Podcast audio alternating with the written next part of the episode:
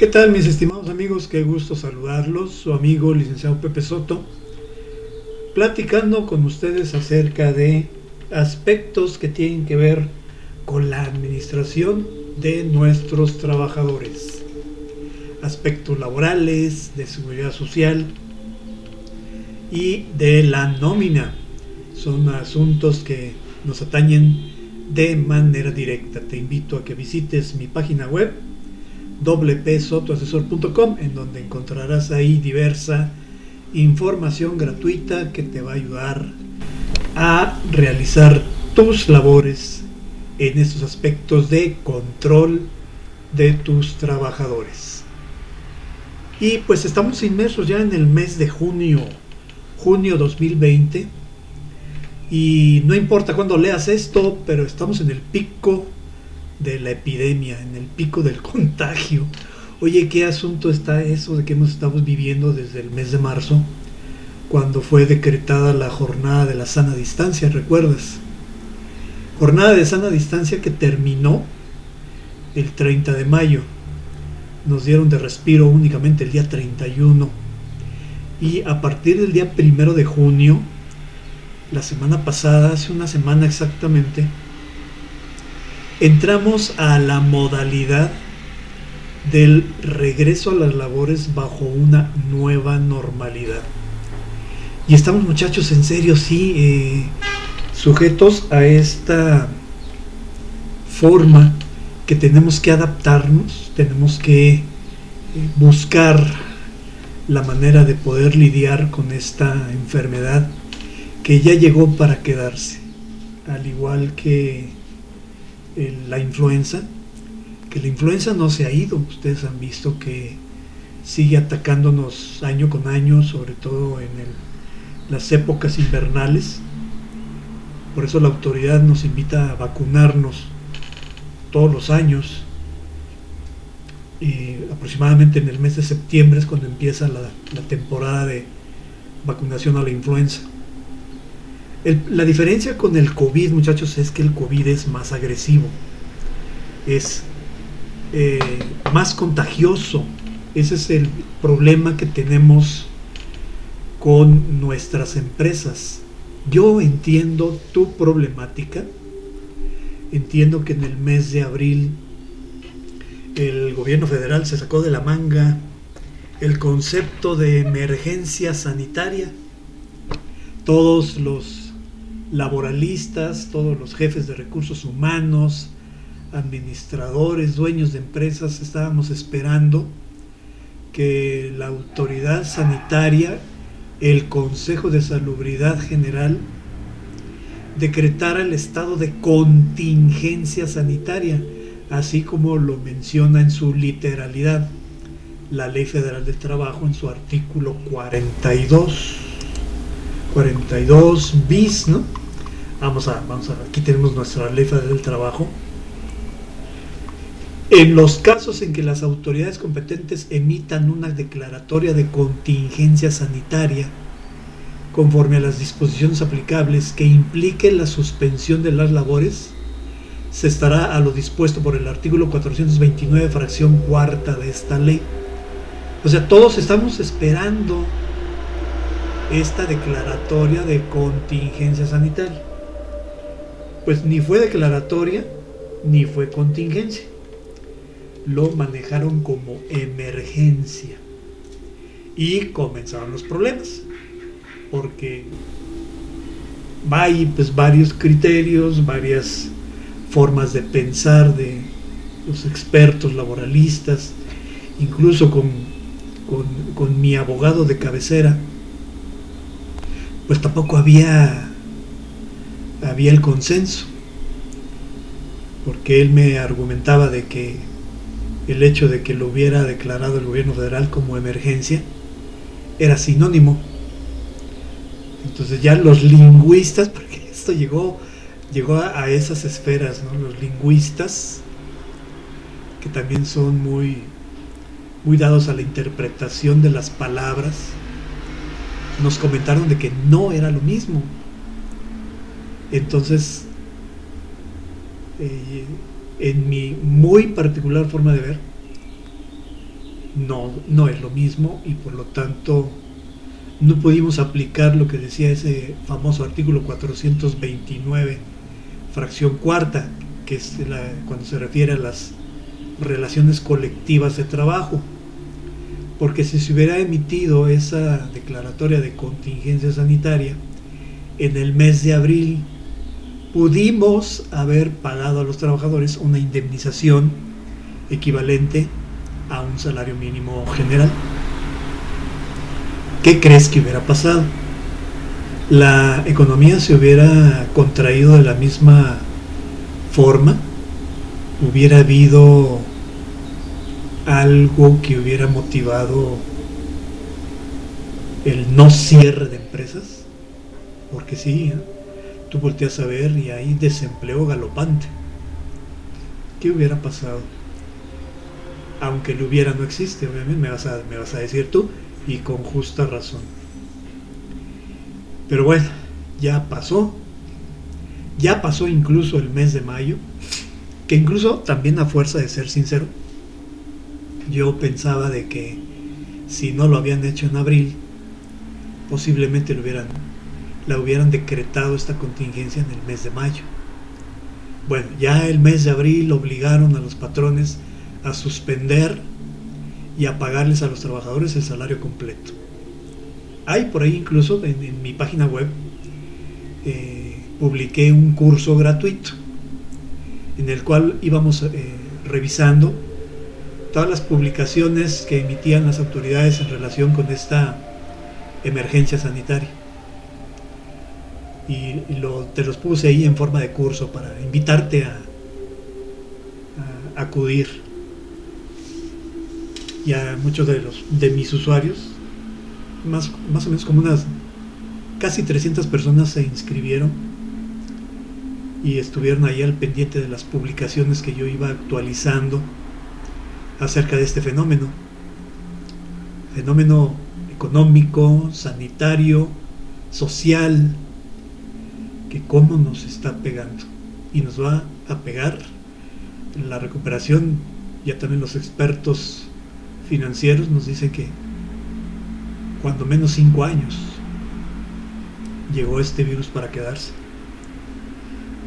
Y entonces tenemos esa problemática de qué es lo que tenemos que hacer, cómo vamos a sobrevivir. Y lo como te comentaba, si en abril nos obligaron a pagar el salario completo, entonces yo pensaba, mi pronóstico era de que en mayo era muy probable que ahora sí decretaran la contingencia, ahora sí los patrones acogerse al, a lo que señala la ley del trabajo de la indemnización de un día de salario.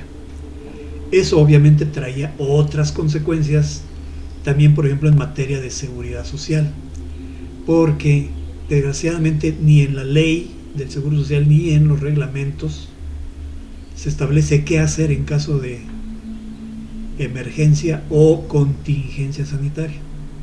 No hay nada, no dice nada, nada absolutamente. Ha habido reformas a la ley del Seguro Social, agregaron, la última reforma que agregaron, ¿te acuerdas? Fue la de los trabajadores con hijos diagnosticados con cáncer. Esa fue la última reforma. Pero en materia de sanitaria no hay nada. Así que, pues una cosa dice la ley del trabajo, sin embargo la ley de seguro social no hay ningún refuerzo. Entonces al momento en que llega el mes de mayo, emiten el nuevo decreto que amplía la suspensión de labores por todo el mes de mayo y no cambian tampoco el, sentido del, de manejarlo como emergencia, eso nos dio a entender que no se iba a decretar ninguna contingencia. Ni en ese momento y ya llegamos a junio y tampoco, tampoco para este mes. Pues seguimos teniendo la problemática. Bueno, lo que pasa, a diferencia del mes de abril, en mayo ya no hay obligación de pago de salarios. Eso quiere decir, muchachos, que porque sigue sucediendo, ¿eh? me, han seguido llegando consultas de, de, empresarios que me dicen que, que, ya no pueden seguir pagando la nómina. Yo los entiendo. Entonces mi respuesta es, pues es que ya no hay obligación de pagarlos.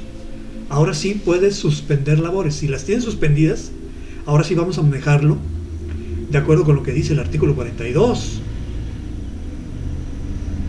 Y sobre todo para los casos en que alguno de tus trabajadores en verdad esté contagiado.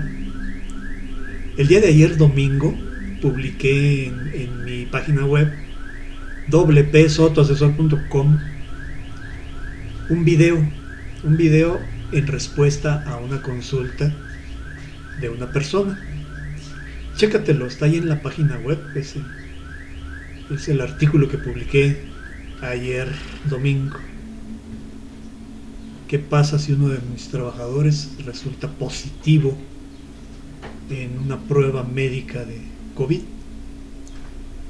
Porque en ese caso en específico, su patrón lo sigue obligando a, que vaya a trabajar, lo cual es grave, ¿no?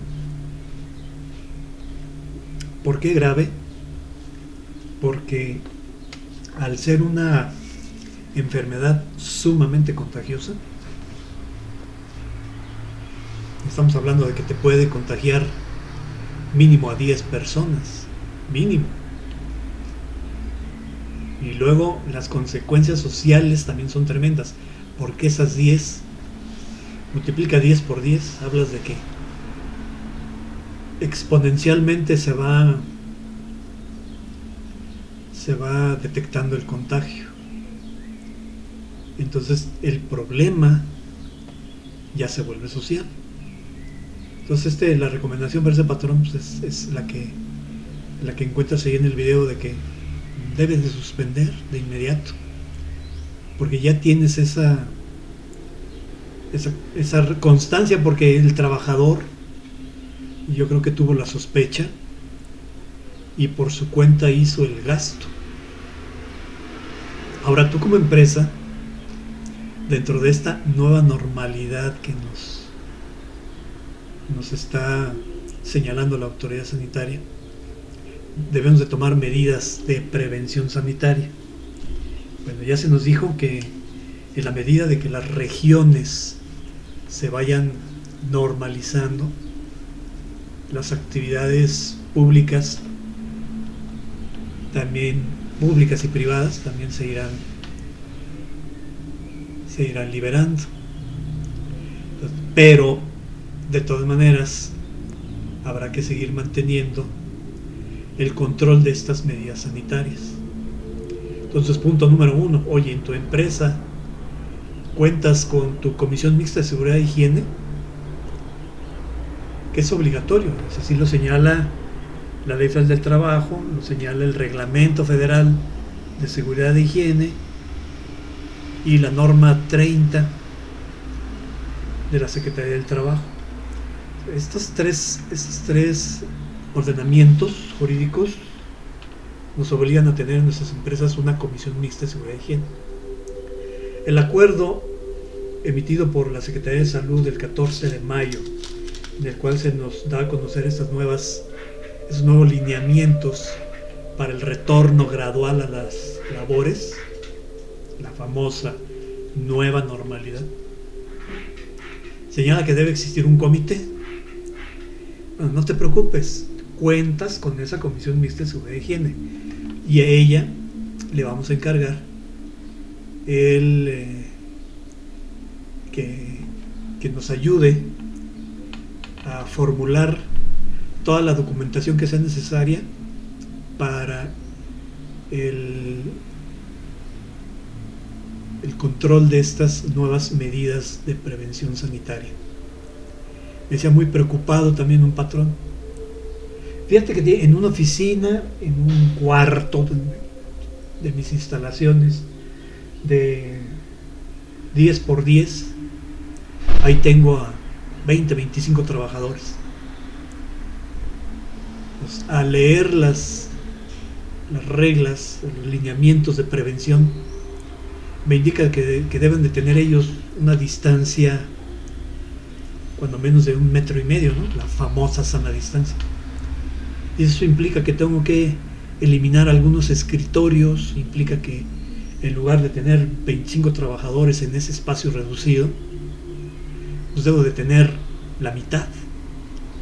Oye, así como los cines, los cines, los teatros, hace como unos, una semana, 10 días, compartí ahí en mi muro de Facebook, porque tengo, tengo mi muro personal de Facebook y tengo mi página de empresa. Todo, todos, la mayoría sí los tenemos. Les compartí una fotografía de un centro cultural, eh, al parecer es en Europa, porque en Europa ya también se están empezando a, retornar a la normalidad, entre comillas. Les compartí esa foto de un, de un centro cultural yo lo confundí con un cine, resultó que era un centro cultural. ¿Qué es lo simpático de esa fotografía? Que las butacas había lugares vacíos. O sea, físicamente quitaron la butaca. Había dos, dos butacas pegadas para una pareja. Imagínate que vas con tu novia o con tu esposa y se sientan separados.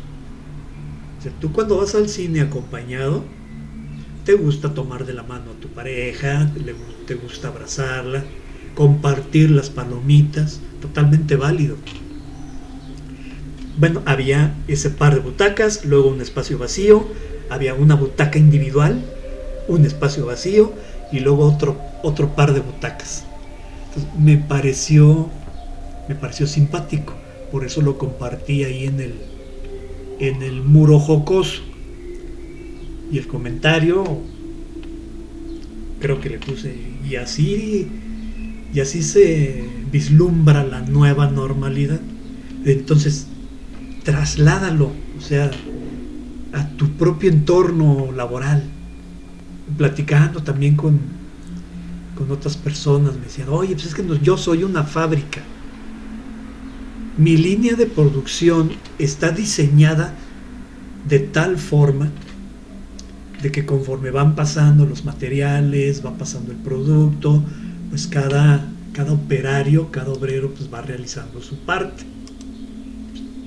Perfectamente válido. Ahora, con esta nueva normalidad en la cual los operarios no pueden estar pegados, implica reingeniería. Yo creo que a partir de que nos enteramos del virus en China, lo primero que debimos haber esperado es va a llegar. Y nos va a llegar porque ya las distancias no importan. Estás hablando que los chinos son como mil millones de pelados. Si nosotros mexicanos somos 130, imagínate ellos. Ellos andan por todo el mundo. Tienen negocios con todo el mundo. Si tú no negocias con los chinos, pues estás fuera del mercado regreso a la normalidad que, volviendo con el ingeniero, su línea de producción tiene que reinventarla. Porque si está hablando de que tiene 10 trabajadores en la línea, ahora debe tener 5. Entonces tiene que reinventarse. Y como te decía, si en diciembre nos enteramos del virus, debimos estar atentos de que nos iba a llegar a fuerzas Tan así que nos llegó en febrero. A finales de febrero, por ahí de los días 20, nos llegó la primera noticia de que alguien tenía la enfermedad. Entonces, muchachos, el, coronavirus, COVID-19, llegó para quedarse. Eh, no sabemos cómo viene el, rebrote. Eh, estamos ya en, pleno calor. Esperamos, así como lo han dicho los epidemiólogos, que el calor le hace daño al virus, pero todo el país está en semáforo rojo, uno de los aspectos que este regreso a la nueva normalidad estableció fue el semáforo que cuando estuviera en rojo se mantenía la suspensión porque estamos en la segunda estamos entrando al segunda, la segunda semana de junio y seguimos en semáforo rojo. Así que pues hay que tener nuestras baterías ahorita enfocadas en eh, diseñar nuestras medidas de prevención. Chécate el material que viene allí en la página de, del gobierno federal que se llama nuevanormalidad.gov.mx. Ahí viene mucho sobre la forma en la cual debemos de preparar estas medidas de prevención. Y ahorita te comenté una, la que, le, la que el ingeniero ya se dio cuenta, ¿no? de que tiene que reinventar su línea de producción.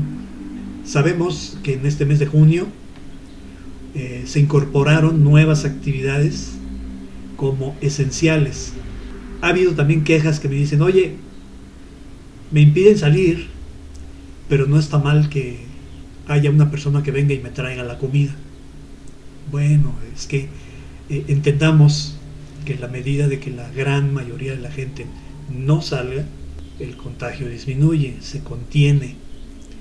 Eh, todo este tipo de información se la tienes que permear a tu gente para que ellos estén debidamente enterados.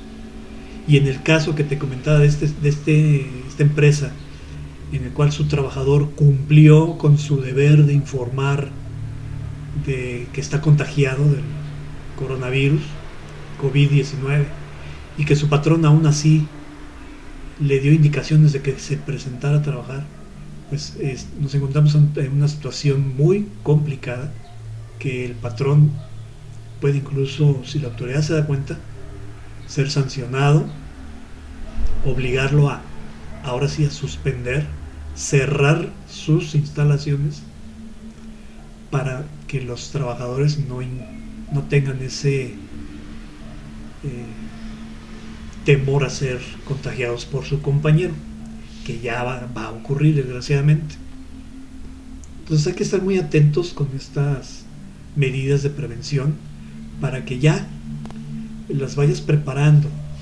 La medida de lo posible, pues involucra a la Comisión Mixta de Seguridad y Higiene, que se pongan a chambear, que le den una leída a todos esos materiales para redactar todos estos manuales, protocolos, reglas, políticas. Claro, los de la comisión no son todólogos, tienen que encontrar el apoyo por parte de los jefes, supervisores de área, la dirección general. Señor director, ábrase, abra su criterio y eh, permita que la gente trabaje, trabaje para cuidar, pues es su empresa, ¿no? no entiendo por qué hay algunos patrones, directores, dueños, que son muy renuentes a establecer estas medidas de prevención que son muy necesarias, porque si no lo hacen, corren el riesgo de que su empresa ahora sí tenga que cerrar de manera definitiva. Primero suspender y al suspender lo va a obligar a, cerrar. Entonces voltea a ver a su vecino, no, no tanto su competidor, sino a su vecino, el que le trae los materiales, que dice que no puede porque no tiene personal porque ya tiene por ahí uno o dos contagiados y tuvo que cerrar. Entonces, ¿quién le va a surtir? Entonces, esto es de todos. Y todos debemos de poner de nuestra parte. ¿De acuerdo? Bueno, pues nos escuchamos en una siguiente emisión. Te invito a estar al pendiente aquí de la página web wpsotoasesor.com y te envío un muy cordial saludo. Echarle ganas y lávate las manos, si sales, eh, llévate tapabocas, llévate careta, que no te dé pena, porque te estás cuidando a ti, estás cuidando a tu familia. Y no olvides ser feliz, porque no es opción, es obligación. Hasta la próxima.